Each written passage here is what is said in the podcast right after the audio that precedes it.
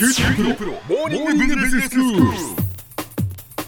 日の講師は九州大学ビジネススクールで産学連携マネジメントがご専門の高田恵先生です。よろしくお願いします、はい、よろしくお願いします。先生前回はあのソニーが新しく始めた新製品の開発の仕組み、はい。サップという新しい仕組みをご紹介していただきました。そうですね。あの非常にこうオープンな仕組みを作って事業開発っていうのを促進しているんだっていうことでしたけれども、今日ははい、はい。このサップってですね実はイノベーティブな会社っていうことでとても有名な 3M っていうですね、まあ例えば皆さんポストイットなんていう製品はよく知ってると思うんですけど、はい。そういったこう 3M という会社の新製品開発のプロセスと意外に共通点が多いんですね。で今日はそこをですねご紹介したいと思います。はいまあ、まず 3M についてなんですけど、あの1902年にアメリカのミネソタ州ってところで創業したんですね。でもともとあの五大湖周辺って自動車産業がこうんう発展してそれに合わせながらえー 3M ってこう会社が大きくなっていったんです。はいとてもそのイノベーティブな組織風土を持っているということで有名なんです。でただですね、あの一朝一夕にできたかというとそうではなくて、はい。実はですね戦後結構巨大組織にあのまあ社業が順調だったもんですから、うんうんうんえー成長しちゃったんですね。ええ。そうすると大企業病みたいな状態に陥っちゃってたんです。もそうもともとその何をじゃあ作ってる会社だったんですか？もともとはですね、研磨剤とか、はい。それから接着剤とか、不織布って言ってあの折らない布って織りますけどそれを折らない布ですね、はい。ですとか、まあ、いろんなこうコア技術っていうのを持っていて、でそのコア技術をこういろいろな製品に応用することでイノベーションをいっぱい生んできた。そういう会社なんです。よ。ただ先ほど言ったように、うん。戦後ですね大企業病みたいな状態になっちゃって、ええもうすごく組織が官僚的になっちゃったんですね。はいはい。で当時の社長さんが、まあ、マックナイトさんっていう人なんですけどこの人がもう試しにその接着剤事業部門、これを一人の事業部長にもう任せるって言ってこう任せたんですね。そうすると非常に好業績になったので、まあ、それをきっかけに全社的に事業部制っていう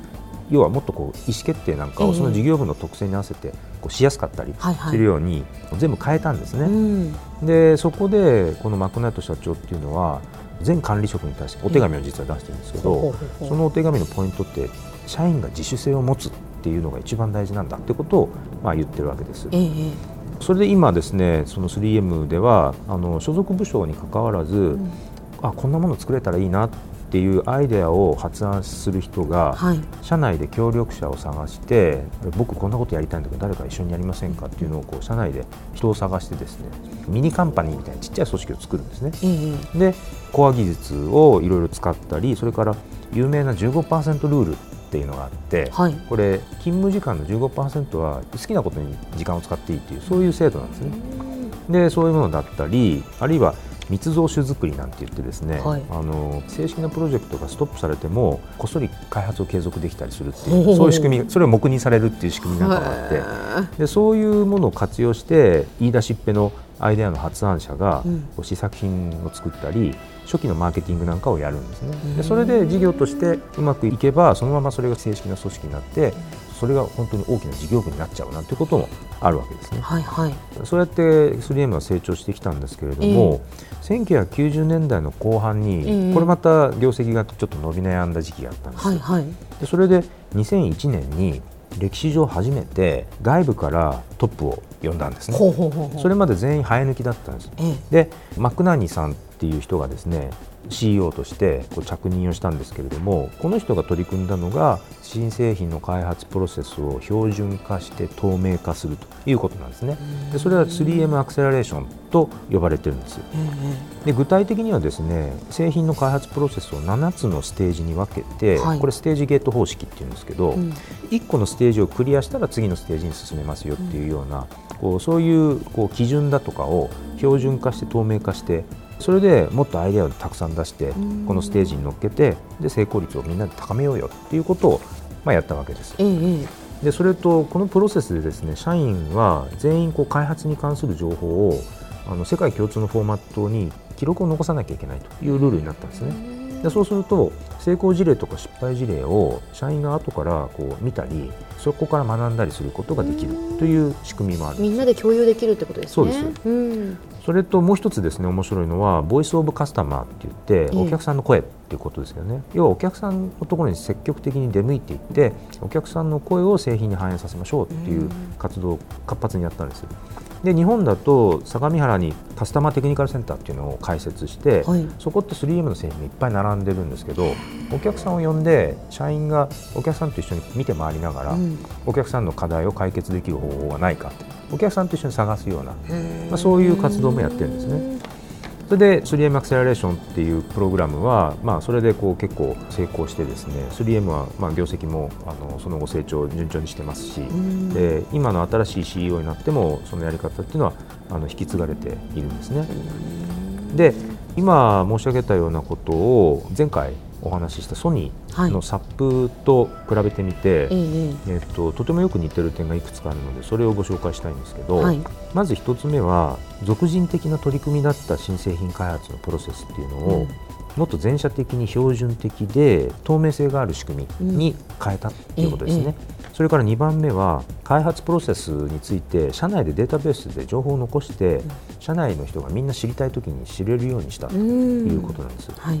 それから、まあ、そうやってこう知識の3つ目ですけど知識の共有が進んでいくとあだったら俺もやってみようっていう人がこう増えていく。要は社員の人材育成ですね。アントレプレナーシップあふれるようなこう人材開発につながってるっていうこと、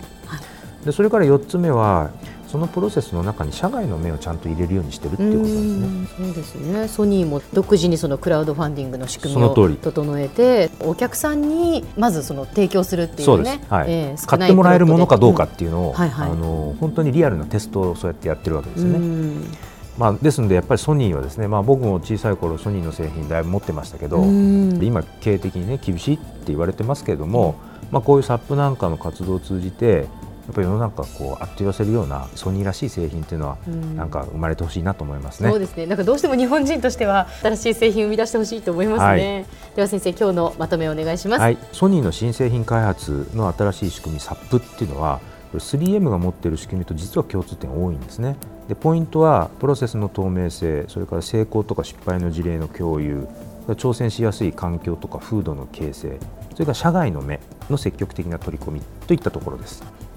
今日の講師は九州大学ビジネススクールで産学連携マネジメントがご専門の高田恵先生でした。どうもありがとうございました。はいありがとうございました